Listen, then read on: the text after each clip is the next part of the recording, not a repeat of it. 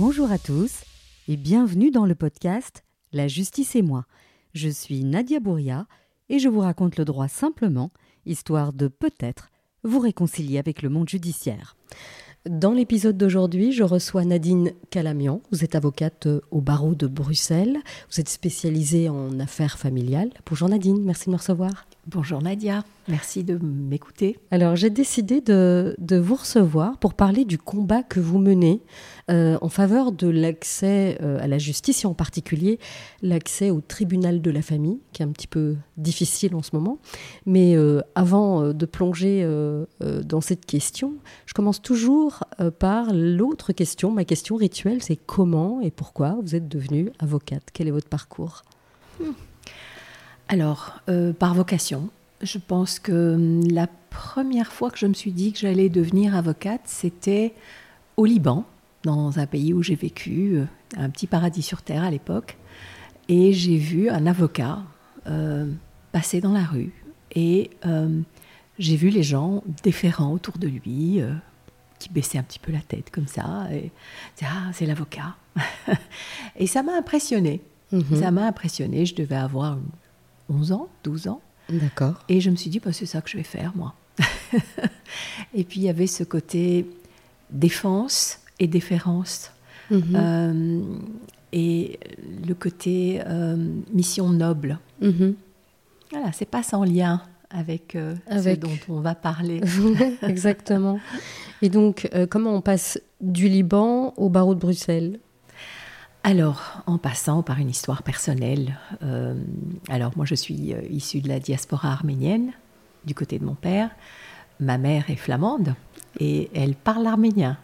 C'est dire que euh, j'ai vraiment, vraiment eu la chance d'avoir une synthèse de deux cultures. Alors je suis née en Syrie, à Alep, dans une ville qui n'existe plus aujourd'hui quasiment. J'ai vécu au Liban, poussé par la guerre des six jours. Mes parents sont partis euh, s'installer à Beyrouth euh, à ce moment-là. Puis j'ai vécu mon adolescence là. Et à l'âge de 15 ans, en plein milieu de la guerre au Liban, on est arrivé en Belgique, dans le pays de ma mère, qui est devenue ma patrie.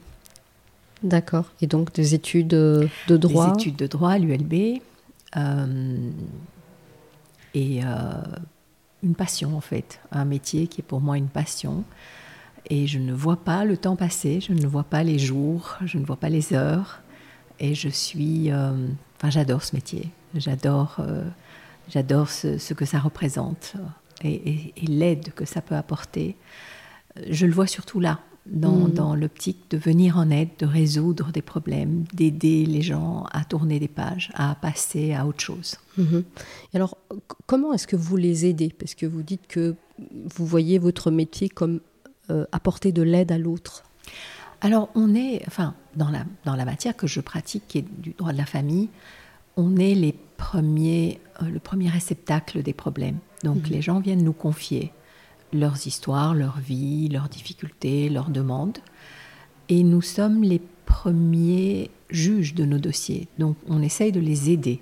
Hein, parce que c'est une mission, c'est d'essayer, c'est d'essayer de résoudre. C'est pas de compliquer les choses, c'est pas mhm. de c'est pas de rajouter du conflit au conflit, c'est de faire un tri, c'est quoi la vraie demande des gens, qu'est-ce qu'ils attendent et comment on peut les aider. C'est vraiment une pour moi c'est l'essence, c'est comme ça que ça démarre, c'est comment je peux vous aider. Ok, mais alors, euh, pour, être plus pratique, euh, imaginons vous avez euh, une femme qui vient vous voir qui souhaite divorcer, qui a des, enfants, qui a un travail, un mari qui gagne peut-être un petit peu plus qu'elle. Elle vient vous dire voilà, je veux divorcer, maître. Qu'est-ce que je dois faire? Comment est-ce que vous abordez une question comme celle-là qui est très pratique? Mais très pratiquement, d'abord, derrière chaque personne, il y a une histoire unique. Et donc, euh, ça m'intéresse de connaître d'abord un peu le contexte et de voir quelle est la demande derrière, euh, quels sont les besoins. Souvent, les gens viennent avec une, une, question qui est comment ça se passe. Donc, je trouve que la première façon de les aider, c'est de leur expliquer les choses de manière basique, de manière accessible. Et euh, mon objectif, c'est que au bout de la première consultation, les gens sachent dans quel film ils vont tourner, Qu'est-ce mhm. qui se passe euh, Comment ça se passe Combien de temps ça va prendre Et par quel euh, chemin de traverse ils vont passer mhm. Et donc, euh, après, je pense que c'est une fois que les gens sont correctement informés, alors on peut réfléchir à c'est quoi leur demande, qu'est-ce qui est important pour eux, euh, quel, est, quel accompagnement ils souhaitent, etc. Et je trouve que l'avocat en droit de la famille a un rôle particulièrement difficile dans la mesure où être le bras vengeur d'une personne qui vient vous consulter, c'est dangereux, c'est pas l'objectif de notre métier. C'est pas euh, tiens, mets-toi derrière moi, on va lui arranger son. son... Donc c'est pas ça. C'est comment aider cette personne à tourner une page, à avancer dans la vie, à ne pas perdre du temps dans, dans, dans des choses qui ne font qui, qui, nous font reculer, donc plutôt avancer. Et en particulier quand il y a des enfants au milieu, parce que c'est les dégâts collatéraux, c'est eux qui les subissent. J'ai tendance à rappeler à mes clients qu'ils ont aimé la personne mm. qu'aujourd'hui ils détestent ou qu'ils veulent détester. Et j'ai tendance à leur rappeler que bon, bah, les enfants, ils les ont fait à deux et qu'un mariage, ça se réussit à deux, ça se rate à deux. Un couple, hein, ça peut être euh, pas nécessairement un mariage, mais ça peut être une cohabitation légale ou une union de fait. En général, ça commence par une histoire d'amour ou par euh, quelque chose euh, qui est de l'ordre de la passion. Et il faut remettre ça au centre. Il faut mhm. rappeler aux gens les choses positives qui ont été partagées et essayer de... Oui, je ne dis pas que c'est un long fleuve tranquille, il y a des situations parfois difficiles, il y a des, des gens qui sont confrontés à des violences, qui sont confrontés je dirais, à des personnalités perverses, à des, des, choses qui sont révoltantes. Et on a envie de les aider à d'abord en prendre conscience et euh, faire le nécessaire pour s'en sortir sans, sans, en faisant le moins de dégâts possible sur leurs enfants. Et nous sommes, nous, avocats, je trouve, les gardiens de, de, de, de cette paix familiale, même si elle est mise à mal par des procédures de séparation. Je, je, partage votre point de vue. Euh, donc on comprend euh, comment vous travaillez. Et euh, alors certains dossiers, ben, vous arrivez à les résoudre par la médiation, par la négociation, etc. Et puis un certain nombre de dossiers pour lesquels il faut aller devant le tribunal. Et euh, le combat dont je parlais à l'entame de, ce podcast, c'est qu'aujourd'hui, euh, c'est de plus en plus difficile de mener à bien un dossier quand on veut saisir le tribunal de la famille. Alors pour que tout le monde comprenne, est-ce que vous pouvez nous donner des éléments de contexte? Qu'est-ce qui est difficile aujourd'hui quand euh, en tant qu'avocat ou même en tant que justiciable seul, on veut déposer son dossier pour divorcer, pour réviser l'hébergement, c'est-à-dire la garde des enfants, etc. Qu'est-ce qui fait que c'est difficile? C'est le timing. C'est-à-dire que hum, quand on vient nous, nous, confier un problème, bah, d'abord il faut le résoudre. Si on arrive à le résoudre à l'amiable, et c'est mhm. notre première mission, tout va très bien. Et je dirais que dans ma pratique personnelle, nous sommes très attachés au mode alternatif, hein, tous, les médiations, droit collaboratif, la conciliation, la négociation. Une fois que on, est passé par là, ben, soit le problème est réglé et tout va bien, on fait notre travail, on fait des conventions, on formalise tout ça. Alors, vous allez un petit peu vite, donc euh, pour que le grand public comprenne, donc quand on fait des négociations, quand on passe par une conciliation ou euh, droit collaboratif ou euh, médiation, à un moment donné, l'accord qu'on arrive à trouver, on le, on le rédige dans des documents. Voilà. et qu'on soumet au tribunal pour juste l'homologuer. Je dirais que ça, c'est quand le plus gros du travail est fait. Voilà. Et le plus gros du travail, c'est d'arriver à mettre des gens d'accord quand ils ont tendance à ne plus s'entendre. Et donc, ça, c'est la, première chose que nous faisons. Alors, ça devient compliqué quand il faut, au niveau du timing, expliquer aux gens qui n'arrivent pas à s'entendre et qu'on n'arrive pas à aider à, se mettre d'accord, qu'il va falloir s'adresser à un tribunal et qu'il va falloir laisser un juge trancher leurs différends, leurs querelles, leurs disputes. Mm-hmm. Et trancher par exemple des questions très concrètes. Hein. Est-ce que les enfants vont aller euh, un week-end sur deux chez l'autre parent ou est-ce que ça va être un hébergement une semaine chez l'un, une semaine chez l'autre ou un autre rythme et on n'arrive pas à se mettre d'accord. Donc c'est souvent urgent, c'est souvent des questions qui ne peuvent pas euh, attendre des tergiversations. Mhm. Et donc euh, ce qui devient difficile aujourd'hui concrètement, que j'ai expérimenté dans, au day-to-day, au quotidien, mhm. c'est que ce timing avant, ben, il était respecté comme la loi le prévoit. On est dans un état de droit, il y a des codes, il y a des articles qui disent, voilà, on dépose une requête dans les 15 jours, on a accès à un juge, etc. etc. Mhm. C'est normal, il ne faut pas se battre pour ça. C'est dû, j'ai envie de dire, dans un état de droit, c'est comme ça. On doit pouvoir accéder à un juge. Voilà. Et ça, ça devient compliqué. Ça, mhm. ça devient hum, un défi. Donc, euh, déposer une requête et attendre, une date d'introduction, ça peut prendre euh, quelques semaines, ça peut prendre des mois. Parfois, on attend vainement parce que le magistrat débordé est en burn-out, sa chambre est vide, il n'y a plus personne. Et donc là, ça, devient le chaos. je veux dire, ça devient euh, infernal. Comment expliquer aux gens que ben, vous n'arrivez pas à vous entendre? La justice est là pour trancher la loi doit parler, comme on dit, c'est-à-dire mhm. voilà, il faut à un moment ça tombe à droite, ça tombe à gauche, mais le problème est réglé. On n'est pas dans l'incertitude, euh, c'est toi qui dis ça, non, c'est moi qui veux ça, non, c'est comme ça, c'est tranché, vous allez fonctionner comme ça, parce que c'est ça la justice, c'est la paix sociale. Sinon, chacun se fait justice à lui-même, et là, on est dans une, autre dimension. Donc, la justice fait œuvre sociale. La justice est un pilier de la démocratie. Et il faut pouvoir, quand les gens ne s'entendent pas, et c'est pas faute d'essayer, hein, la, plupart des gens, nous sommes très sensibles en Belgique au mode alternatif, c'est pas ça. Je crois qu'on on essaye d'éviter euh, d'en arriver là, mais quand on en est arrivé là, il faut qu'on ait un accès à la justice, il faut que la justice fasse son travail. Et dans un état de droit, il faut que cette justice fonctionne normalement, dans des délais raisonnables. Alors pour être très concret, euh, vous dites que euh, parfois c'est difficile euh, d'avoir accès à un juge. Est-ce que vous avez un pourcentage en tête ou est-ce que vous avez une idée de combien de chambres sont, ont été ou sont indisponibles pour l'instant? Euh, ça, c'est vrai qu'on l'expérimente parce que je, fais aussi du droit de la famille. Euh, on a ça en commun. Euh, et c'est vrai que certains juges sont opérationnels, travaillent très bien, respectent les délais. Et puis, il y a d'autres juges où ben, on n'est même pas informé parfois qu'ils sont malades. Mhm. On l'apprend par des bruits de couloir, me semble-t-il. Alors, si j'essaie de prendre une petite vue d'hélicoptère, hein, oui. en remontant un petit peu comme ça et en regardant comment les choses se sont passées, moi j'ai commencé à, à, pratiquer mon métier euh, il y a presque 40 ans, il y a 39 mhm. ans. À l'époque, ça roulait.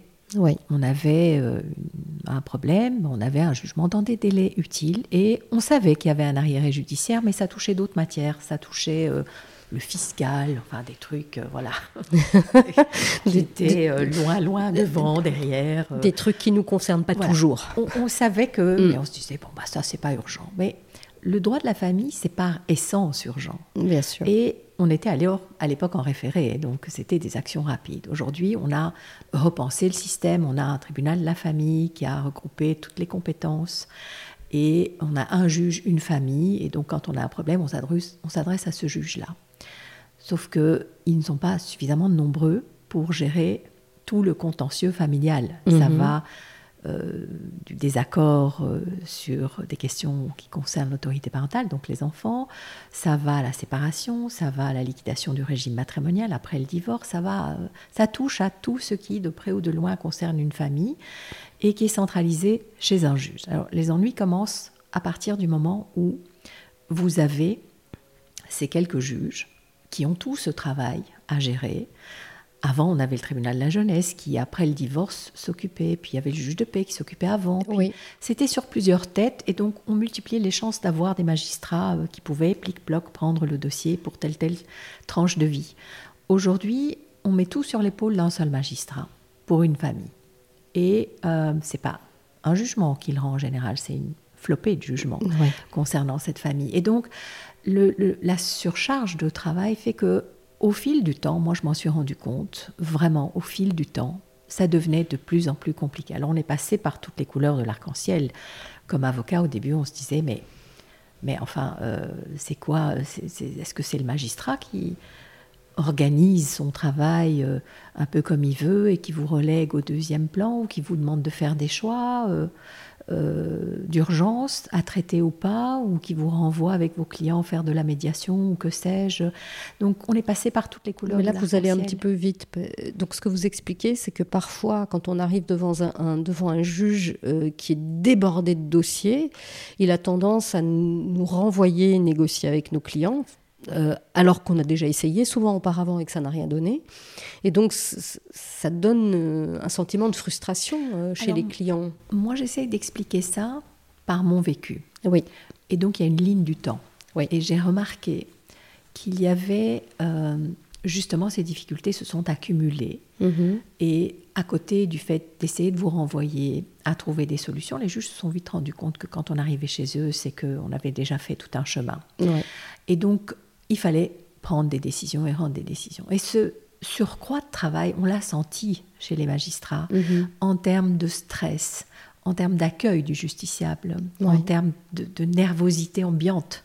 Euh, combien de fois ces dernières années, je n'ai pas entendu les magistrats nous apostropher, nous dire mais je n'ai pas le temps, je ne peux pas prendre ce dossier, je ne peux pas le prendre avant telle date, et c'était souvent des dates éloignées, mhm. et qui vous montrent leur agenda, qui apostrophent le greffier en disant ah on n'a pas de temps, on n'a pas de délai, on ne peut pas, on ne peut pas aller voir le ministre. Moi j'ai entendu ça mhm. des centaines de fois. Adressez-vous au ministre de la Justice parce que nous, on n'y arrive pas, on est fatigué, on n'en peut plus, on, est, on travaille jour et nuit. Et donc, ce discours, était une façon de renvoyer le justiciable dos à dos avec son avocat en disant euh, il n'y a, plus personne ici, débrouillez-vous.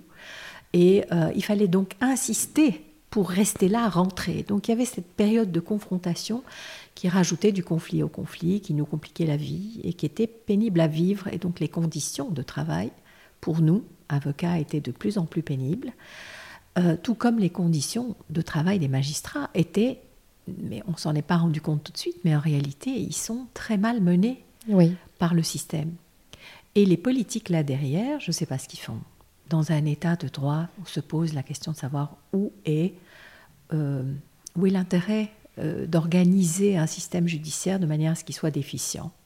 Alors on se retrouve avec des magistrats qui sont vraiment fatigués, euh, bah, ça entraîne des problèmes de santé, le stress, l'énervement, le, le, fait d'avoir 30 cas urgents à régler et de ne pas avoir le temps de le faire, ni les moyens, ni les, greffiers, ni le personnel derrière, parfois même une imprimante. Hein, enfin. Oui. Donc, on, est, on en est arrivé là. Et donc, le, dans le fil du temps, ce que je disais tout à l'heure, une vue d'hélicoptère, c'est que les choses se sont aggravées pour atteindre un paroxysme où on n'allait plus plaider, on partait en guerre. On allait euh, devant le tribunal obtenir une date pour pouvoir plaider. Euh, donc c'était devenu infernal. Euh, c'est comme ça qu'il y a quelques années, voilà, mon cabinet a été sensibilisé, a essayé de sensibiliser. J'ai la chance d'être, d'avoir fait un passage au Conseil de l'ordre et d'être active à la commission famille, qui est une émanation de l'ordre des avocats qui réfléchit aux problèmes spécifiques euh, aux droits de la famille, où on a sensibilisé le bâtonnier, de l'époque sur toutes ces difficultés et euh, finalement avocat.be a entamé une action à l'époque pour demander que le ministre remplisse les cadres. Et on s'est rendu compte. Alors remplir les cadres pour le grand public, ça, veut Dire, euh, ça veut dire. Ça veut dire désigner. Alors pour que la justice fonctionne bien, il y a un cadre légal voilà. qui est combien de magistrats faut-il dans tel tribunal? Et ça, c'est le cadre légal. Voilà. Alors déjà, le cadre légal n'est pas adapté. Il n'y a pas suffisamment de magistrats officiellement, euh, euh, comment dire, euh, désigné, nommé, désigné, attaché à la mission de rendre la justice. Donc ça, c'est un premier constat, mais déjà insuffisant. On ne remplit pas à 100%. Alors, ce sont des économies budgétaires, des coupes qui sont faites dans le financement de la justice, justice pilier de la démocratie. Mm-hmm. Et donc, vous avez finalement euh, des économies qui sont faites sur le dos du justiciable, qui lui paye ses impôts et qui est légitimement en droit d'attendre que ça fonctionne. Les justiciables qui nous écoutent, ils ne sont pas tous les jours devant les tribunaux, heureusement pour eux. Oui. Ça arrive une fois dans la vie, peut-être deux. Hein, donc, euh, et, et, là, on croit légitimement qu'on est dans un état de droit, on est en Belgique, tout va bien, on va, on va avoir un juge. Et souvent, on, voit des, mines déconfites qui sont Ah bon, ça fonctionne comme ça, mais j'avais aucune idée. Ah bon, il faut attendre. Ah bon, euh, le on a plaidé, mais on attend le jugement. Euh, ça fait neuf mois qu'on attend le jugement. Est-ce possible? Est-ce possible qu'en Belgique, ça se passe comme ça? Donc, voilà, toutes ces questions-là, toutes ces choses-là, cette un constat inacceptable. Mhm. Et ces coupes budgétaires ont eu des conséquences sur le fonctionnement du service public et la justice, qui ont des répercussions sur chacun de nous, sur le justiciable, sur les avocats aussi, mais c'est accessoire, mais sur le justiciable. Et sur les magistrats. Les magistrats. S'ils sont malades aujourd'hui, c'est pas parce qu'il règne un virus particulier au palais de justice, hein. c'est parce que Ils la charge de travail est énorme sur leurs épaules, qui sont malmenés, pas respectés, et que euh, voilà, au bout d'un moment, comme tout un chacun, on s'épuise, hein, on n'en peut plus, et euh, on, arrête de se battre. Donc les magistrats ont quand même, il faut leur rendre cette justice-là ils ont le sens du devoir qui est chevillé au corps. Oui. Peu de gens auraient accepté d'être aussi maltraités par leurs supérieurs, par ceux dont ils dépendent, par le ministre de la Justice, euh, aussi longtemps. J'ai l'impression qu'aujourd'hui, nos magistrats prennent conscience, et il est temps, que ce n'est pas normal d'être traité comme ça. Oui, je pense qu'ils en prennent conscience parce que nous, les avocats, on, on a fini aussi par sortir du bois et de leur dire nous trouvons que vous êtes maltraités.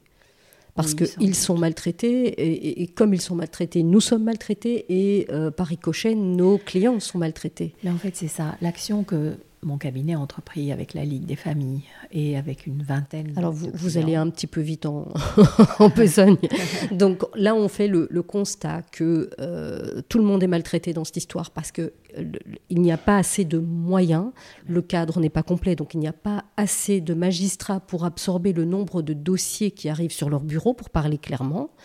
Euh, donc il faudrait plus de magistrats, mais au niveau euh, du ministère, euh, on vous dit, bah, d'ailleurs, qu'est-ce qu'ils répondent? Est-ce que vous avez eu des contacts? Est-ce qu'ils disent que ça va comme ça et qu'on est mal organisé? Ou est-ce qu'on vous dit, oui, oui, on va débloquer des fonds et ils ne sont pas débloqués? Est-ce que vous avez une idée? Silence radio. Silence radio. C'est ah. silence radio. Alors oui, bon, mais on en reparlera quand j'évoquerai peut-être l'action et la, réponse de, de l'État belge par rapport à tout ça. Mais je, je pense que c'est une politique assumée d'économie. Et c'est comme ça. Donc, euh, le ministre a reçu comme instruction de faire des économies et de saquer le budget. Et donc, il sac le budget comme un bon petit soldat. Jusqu'à ce que des voix s'élèvent, des, actions soient menées. Il y a beaucoup de gens qui ont mené des actions en responsabilité contre l'État, qui ont gagné. Mm-hmm. Là, récemment, euh, on a un arrêt de la Cour européenne des droits de l'homme qui constate euh, des violations. Donc, l'article 6 de la Convention européenne, c'est l'article qui dit que on a tous le droit d'avoir euh, un procès équitable dans un délai raisonnable. Mhm. Euh, le délai raisonnable, c'est le délai utile. Hein donc c'est le délai qui sert à quelque chose, sinon on ne garantit pas la paix sociale. C'est le, le, délai euh, qu'il faut pour euh, prendre un dossier euh, et régler le problème. Et régler le problème. si on met 12 ans à régler un problème, ça ne va pas. Le problème il est déjà mort depuis longtemps, il est réglé autrement. Donc ça mhm. ne sert à rien, c'est ça le délai utile. Et donc la Cour européenne des droits de l'homme a relevé que effectivement sur l'arrondissement de Bruxelles, judiciaire de Bruxelles, les problèmes sont devenus structurels. Donc aujourd'hui, on est déjà très très loin sur cette ligne du temps. Mhm. On est arrivé, en fait, la, la, goutte a fait déborder le vase depuis longtemps, et ça dégouline dans tous les sens. En fait, ça prend l'eau. Mhm. Euh, c'est la faillite. Le système est en faillite. Il n'y a plus rien qui, qui fonctionne. C'est à l'image de notre palais de justice. Cette décrépitude de la justice, eh bien, elle est très bien illustrée par notre palais. Il y a des échafaudages, on fait des travaux sur ce truc-là sans, faire des travaux, c'est exactement ça. On sait qu'il faut le redresser, on fait rien pour le redresser, et on le regarde jusqu'à ce qu'il s'effondre. Alors, à un moment, un moment, il faut prendre le problème à la racine, et l'état de droit nous donne des outils pour ça. Mm-hmm. On a la chance, on disait tout à l'heure, mon parcours, moi je viens de pays où on n'avait pas cette chance. Euh, je suis née en Syrie, je le disais, Alep, euh, il est rayé de la carte. J'ai vécu, grandi, adoré le Liban. Regardez aujourd'hui le chaos. Je suis en Belgique et je suis confrontée à ce problème-là dans mon travail. Bah, Qu'est-ce que je fais? Je, Forcément, j'utilise les outils de la démocratie. On a cette chance, ce privilège. C'est un devoir de se battre. C'est pas un luxe. Mhm. Si on s'endort sur nos lauriers, eh bien, on n'obtient rien que la, le chaos à la fin. C'est pas ce qu'on veut. Et on est loin de ça, hein, je l'espère.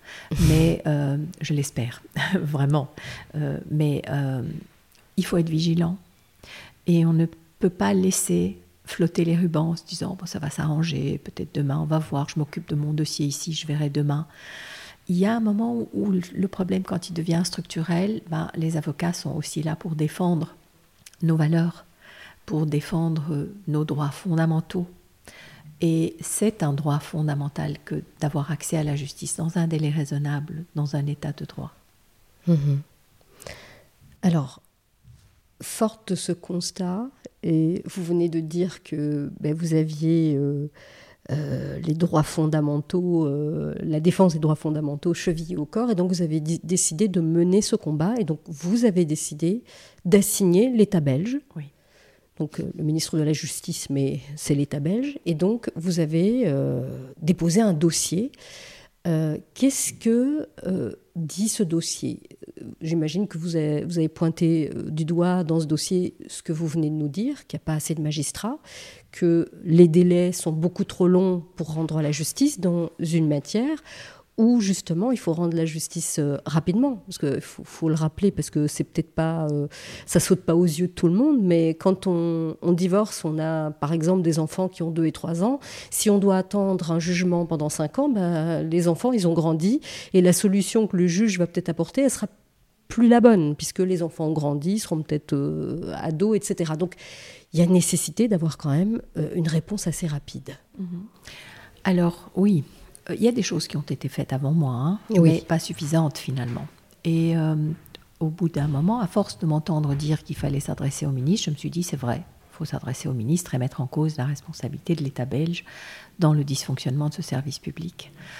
Euh, et donc, avec des requérants, une vingtaine, des clients du cabinet qui sont, par exemple, un papa qui est sur une liste d'attente depuis trois ans devant la cour d'appel pour qu'on parle de son droit d'héberger les enfants à tel rythme. C'est intolérable. Donc ça fait euh, trois ans qu'il attend qu'un juge lui dise si oui ou non il peut héberger son enfant un week-end sur deux, une semaine sur deux. Et pendant, pendant qu'il n'y a pas de décision du juge, bah, il ne bah, voit pas ses enfants en fait. Non, si, si. En ah, fait, il y a une décision qui a été rendue en première instance qui ne lui suffit pas il n'est pas, il n'est pas d'accord avec ça, c'est son droit de, faire appel de cette décision, Bien euh, d'espérer que le juge d'appel euh, entende les choses autrement. Et donc l'affaire est en état, les conclusions sont déposées, tout est prêt pour être plaidé, et on est inscrit sur une liste d'attente mhm. pour avoir une date de plaidoirie. Et cette date de plaidoirie, on vous dit c'est dans trois ans. Et pendant ce temps-là, vous êtes obligé de fonctionner euh, comme le premier juge a décidé, avec lequel vous n'êtes pas nécessairement d'accord. Ça peut être par exemple un hébergement très limité, voire parfois pas d'hébergement. Ici, euh, dans le cas euh, de mon requérant, il a un hébergement, mais qui ne lui suffit pas, ou il considère qu'il passe à côté de quelque chose. Et ce temps perdu, c'est son préjudice, ce sont ces trois années qu'il a attendues. Ça ne lui sera jamais rendu. Mais il y, a, y a des cas, moi j'en ai un, d'un papa qui attend, ça fait trois ans aussi, euh, et lui n'a pas d'hébergement. Et donc ça c'est... c'est monstrueux. C'est monstrueux. C'est monstrueux. Et comment voulez-vous que ces gens ne soient pas, euh, comment dire, aient encore confiance dans notre système et confiance dans les avocats? Souvent, l'avocat euh, souffre aussi de cette déficience parce qu'on pense que c'est lui qui n'a pas fait ce qu'il faut. Hein, on dit oui, moi j'ai été l'avocat, mais il ne s'est rien passé, ça fait trois ans, donc ça, ça salit, ça ternit aussi euh, de manière totalement injuste tout le travail que l'avocat essaye de faire devant euh, finalement euh, une liste d'attente. Oui. Voilà. Mais donc pour en revenir à cette initiative que j'ai prise, c'est un peu de guerre lasse, mais c'est mhm. surtout aussi c'est une, une, conjugaison de deux choses. C'est euh, le constat que rien ne va plus et la nécessité de faire quelque chose euh, qui soit en phase avec l'état de droit et d'utiliser les outils. Quels sont nos outils? C'est de porter la chose devant le, devant le tribunal, mhm. en espérant que le tribunal euh, condamne l'État belge à d'abord constate la responsabilité. Alors l'action, elle est menée par d'abord nos requérants. Donc mhm. c'est une vingtaine de cas vingtaine de, parents. mais il y a aussi, par exemple, ce monsieur à qui son épouse lui réclame une pension alimentaire, il, il, veut bien payer quelque chose, mais quoi, on ne sait pas. Et donc, il attend de savoir s'il doit payer quelque chose et si, combien. Et donc, il ne peut pas tourner, il ne peut pas tourner la page, il ne peut pas euh, faire autre chose, il, ne peut pas avancer dans la vie et ça prend trop de temps.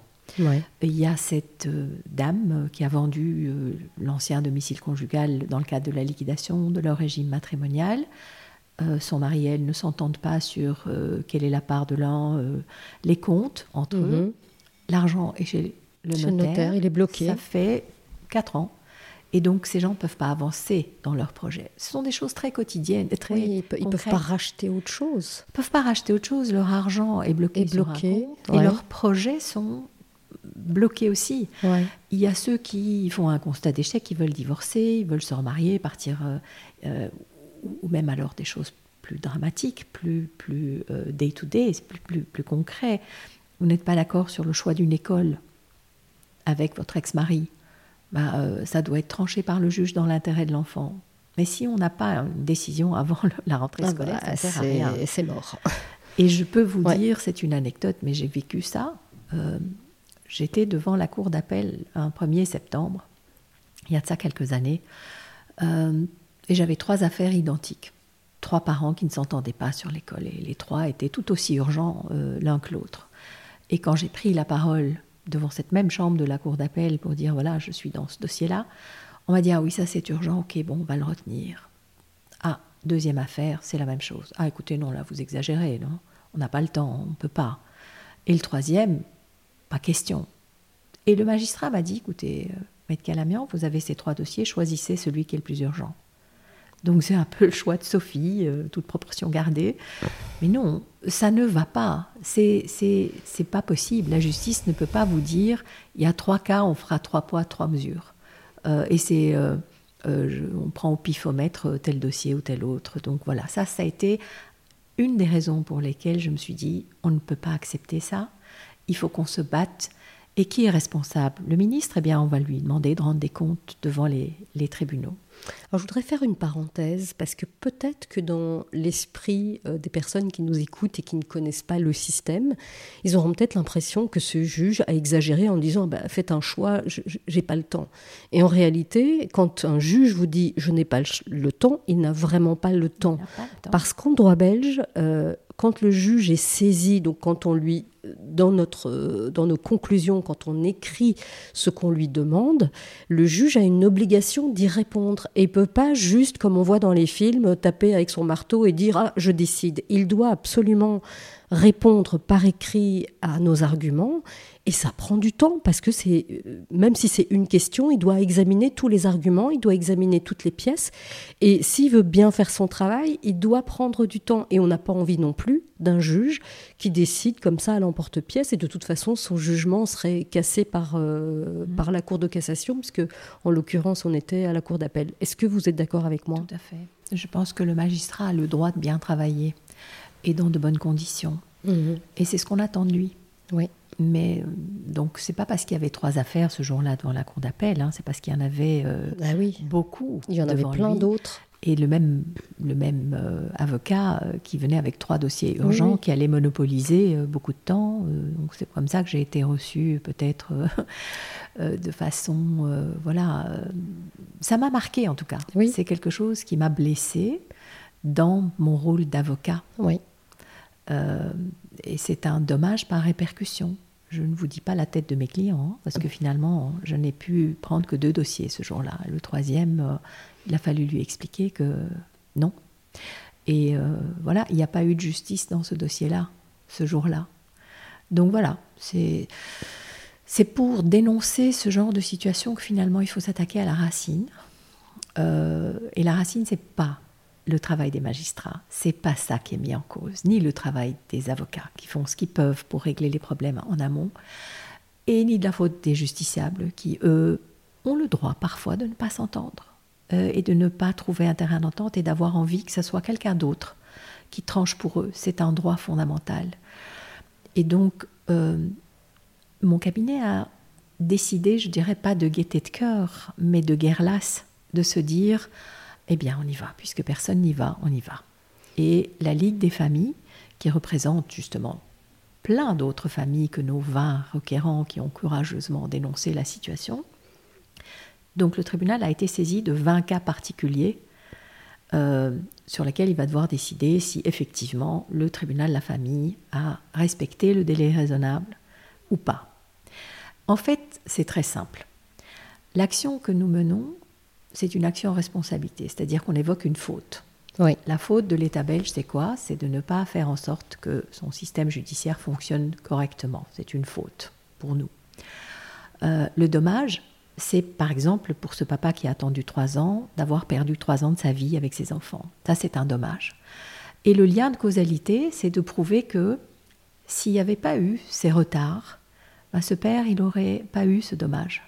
Et le lien de causalité, c'est ça. Et c'est ce que nous avons porté dans notre action, fois 20 cas d'espèces, une vingtaine, et auquel on a ajouté la dimension du dommage de l'avocat. Parce qu'on nous disait souvent, mais bon, bah vous, vous faites votre travail, en quoi est-ce que ça vous dérange euh, d'être confronté à ça?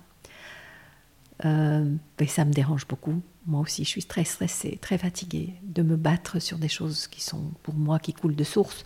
Quand le code que je n'ai pas rédigé dit que dans les 15 jours on a accès à un juge, mais que dans la réalité c'est pas le cas du tout, ben, il faut expliquer ça au client. Comment je lui explique moi? Euh, il faut voir la tête du client qui est euh, déconfit, qui se dit mais enfin, mais moi c'est urgent. Alors, alors oui, on lance une citation, d'accord? Il n'y a pas que la requête. Et il doit payer. La citation, vous êtes reçu verdement à l'audience, qui vous dit adressez-vous au ministre, moi j'ai pas le temps, etc., etc.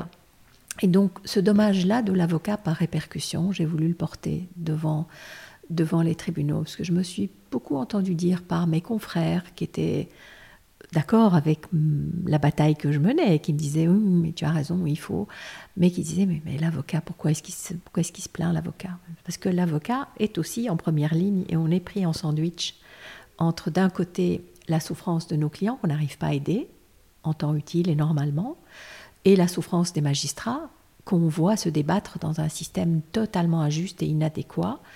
Et donc nous, on est entre les deux, et notre dommage, c'est en termes d'image. Hein. Les, clients ne comprennent pas, et donc il y en a qui vous quittent en disant ça a duré trop longtemps, vous êtes gentil, on voit que vous vous battez, mais c'est pas possible. Ben, il suffit de lire euh, certains commentaires sur les réseaux sociaux pour se rendre compte qu'on a une très très très mauvaise presse où euh, on dit que l'avocat ne fait rien, qu'il prend de l'argent et qu'il ne fait rien. Et en réalité, euh, ben, c'est pas qu'il fait rien, c'est que la plupart du temps, euh, il a fait ce qu'il fallait, mais ça ne suit pas de l'autre côté pour les raisons qu'on a évoquées. Mais c'est aussi notre devoir. C'est notre devoir de leur expliquer et je pense que c'est important de... Moi, je le, je le ressens comme quelque chose que je dois faire. Je n'avais pas le choix. C'est pas. Je me suis dit, mais en fait, il faut aller jusqu'au bout de son raisonnement. Euh, et je les prends au mot quand ils me disent adressez-vous au ministre. Je trouve qu'ils ont raison. Et donc je, ben, je l'ai fait. Et cette affaire a été plaidée là euh, le 26 septembre. Euh, la presse s'en est fait un peu l'écho. on aura un jugement fin novembre. J'espère que nos juges euh, rendront une justice utile et euh, en fait il y a tellement de dossiers dans lesquels la responsabilité de l'État a été reconnue.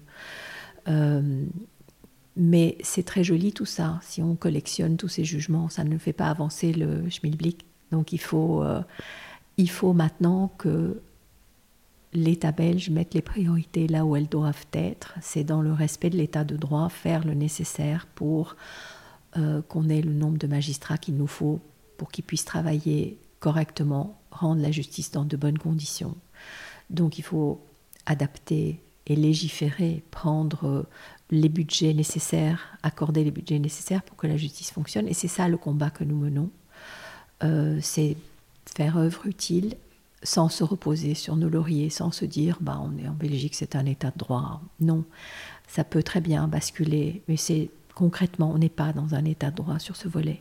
Oui, effectivement. Alors vous disiez tout à l'heure que euh, le ministre était aux abonnés absents, il ne donne pas d'explication, euh, mais dans les conclusions, l'État belge a répondu à vos conclusions. Alors, en substance, que dit l'État belge euh, par rapport à, ce dossier en particulier? L'État belge dit, moi je ne suis pas obligé de remplir à 100% le cadre légal. C'est une question de politique. Ça ne vous regarde pas, ce que je fais. Euh, je ne suis pas obligée de, de mettre un cadre 100%. Le, cadre, il est là, mais je ne suis pas obligée de le remplir à 100%. Euh, il se renvoie un peu la patate avec euh, le fait que c'est il y a peu de, de, gens qui sont qui se présentent pour devenir magistrat, pour remplir le cadre. Pourquoi? Parce qu'on leur dit mais c'est pas très attractif. Qui est-ce qui a envie de faire un burn-out? Et de travailler dans des conditions comme ça les magistrats savent ce qui se passe. Hein. Et donc, c'est pas très attractif. On leur dit, il faut rendre ça attractif. Ils nous disent, bah non, bah, c'est pas. Il y a peu de gens qui sont intéressés. Bon, c'est compliqué parce que le, on leur met la barre très haut. Ils doivent être euh, parfaitement bilingues. Je pense que un des arguments plaidés à l'audience, en tout cas, c'était de dire, bah, faut peut-être s'attaquer au ministre de l'enseignement parce que nous ne sommes pas vraiment des bilingues ce serait tellement plus facile si on était tous bilingues, il y aurait plus de magistrats qui euh, réussiraient l'examen de la magistrature, c'est trop difficile. Donc, c'est répondre à côté de la plaque. Oui. C'est d'ailleurs même presque indécent, parce que euh, tout en disant oui, on est conscient du problème et on fait de notre mieux. Mais faire de notre mieux, c'est notre politique. Ça ne regarde que nous, et vous, vous n'avez pas à vous mêler de la politique, séparation des pouvoirs. C'est un peu ça l'argument. Donc euh, c'est l'histoire du serpent qui se mord la queue. Mais je, trouve, euh, si je me mets à la place du justiciable, c'est vraiment euh, se moquer du justiciable, parce que le justiciable, vous l'avez expliqué tout à l'heure, il paye des impôts pour avoir un, service. Alors on a... voilà l'enseignement, on a les routes, on a la justice, etc. Je ne vais pas citer tous les, tous les postes. Donc le justiciable paye, et l'État vient dire à la barre, oh, bah, on n'est pas obligé de faire le job en fait. C'est ça. Ils disent que c'est pas une obligation de résultat. C'est alors que nous, ce qu'on attend de la justice, c'est qu'elle fonctionne. C'est ça. On ne garde pas. Et donc, euh, oui, c'est un débat juridique intéressant. Oui. Mais, mais ce n'est pas, euh, pas ce que le justiciable attend. Le justiciable, lui, il pense d'ailleurs que tout marche bien jusqu'au jour où il est confronté ça. dans sa vie au dysfonctionnement que nous dénonçons. Et euh, en fait, je pense que la presse, en s'emparant de ce problème, et notre responsabilité, c'est d'en parler, mhm. justement, c'est de dénoncer cette situation, dénoncer euh, par des actions, mais aussi par par des paroles. Mhm. Euh, on peut expliquer les choses et que la presse relaye et donc que les gens sachent que oui, bah, si un jour ils ont un problème, ça va être un, parcours du combattant. Et est-ce qu'ils sont d'accord avec ça? Parce que c'est eux qui élisent euh, nos dirigeants. Et donc, euh, si le message du citoyen est de dire à nos dirigeants, mais comment ça, vous faites ce que vous voulez, vous faites ce que vous pouvez, pas du tout, euh, vous nous taxez, on paye des impôts, on, prend, et c'est normal, hein. mhm. euh, mais donc on attend un service qui fonctionne. Euh, c'est d'ailleurs en substance ce que la Cour européenne des droits de l'homme dit, c'est que on s'est rendu compte qu'il y avait un problème structurel, mais surtout, ce qui est très intéressant, c'est que en réalité, ce que la Cour européenne a dit et qui est très intéressant, c'est que l'État est responsable des retards imputables à son système judiciaire. Et ça revient à ce qu'on disait tout à l'heure, c'est il y a une faute, il y a un dommage, il y a le lien de causalité, et c'est ça qu'on demande aujourd'hui, c'est que l'État soit reconnu responsable des dysfonctionnements de son système judiciaire qui doit réparer. Et ce que nous demandons, c'est que le ministre vote les budgets utiles pour que, pour que le système fonctionne. Et on demande qu'il remplisse les cadres à tout le moins qui mettent 100% là où c'est déjà prévu qu'il faut X magistrats, il nous faut X magistrats, pas X moins 10, moins 20. Donc, euh, et ça rend les gens malades, donc euh, ça rend tout le monde malade, les avocats, les magistrats et les justiciables. Et on ne veut pas d'une justice malade, on veut une justice en bonne santé, qui fonctionne, qui fait son travail. On veut des, avocats qui sont heureux d'aller au palais défendre leur dossier, expliquer les cas. On veut des justiciables qui savent qu'ils vont s'adresser au tribunal et ils vont avoir une solution même, même si ce n'est pas euh, en leur donnant gain de cause, mais au moins le problème est réglé, c'est tranché. L'accès à on veut des magistrats qui ont comme tous les citoyens le droit de travailler dans des bonnes conditions. C'est un autre de nos droits fondamentaux, c'est d'exercer son industrie, sa profession dans de bonnes conditions. Ça, c'est ce qui est garanti dans un état de droit en principe. La réflexion qui me vient quand je vous écoute, c'est que euh, l'État, de manière générale, donne des injonctions aux employeurs en leur demandant de ne pas être toxique, euh, d'être bienveillant. Vous savez, toute, toute, cette nouvelle mode, et qui est positive, hein, euh, je ne suis pas en train de me moquer. Et en fait, lui, avec son personnel, il fait exactement le contraire, en fait. Exactement. C'est faites ce que je dis et... Faites ce que je dis, faites, ce que je décide, mais pas ce que je fais. Voilà. Et donc l'heure est venue je pense, parce que les élections ne sont pas loin. C'est ça. D'utiliser les outils de la démocratie et euh, bien de, voter pour que nous ayons des gens, des dirigeants qui sont responsables et qui ne nous parlent pas dans une langue de bois, qui ne nous enfument pas et qui nous donnent les moyens bah de, de, de, faire en sorte qu'on parle d'un pilier de mhm. la démocratie. S'il n'y a pas de justice, ça veut dire que les gens appliquent leurs propres lois. Quand on s'adresse à un tribunal pour régler un problème et qu'il n'y a personne, bah on est tenté de le régler soi-même. C'est ça qu'on veut dans une démocratie? Pour moi, ça c'est un énorme danger. Mhm. C'est quelque chose. Euh, notre, notre, notre ADN d'avocat, c'est de défendre l'état de droit. On le défend dans toutes nos actions. Et euh, c'est pas, ça porte pas un nom, euh, mais c'est notre ADN. Mhm. Et c'est pour ça que l'avocat a toute sa place pour porter ce genre d'action.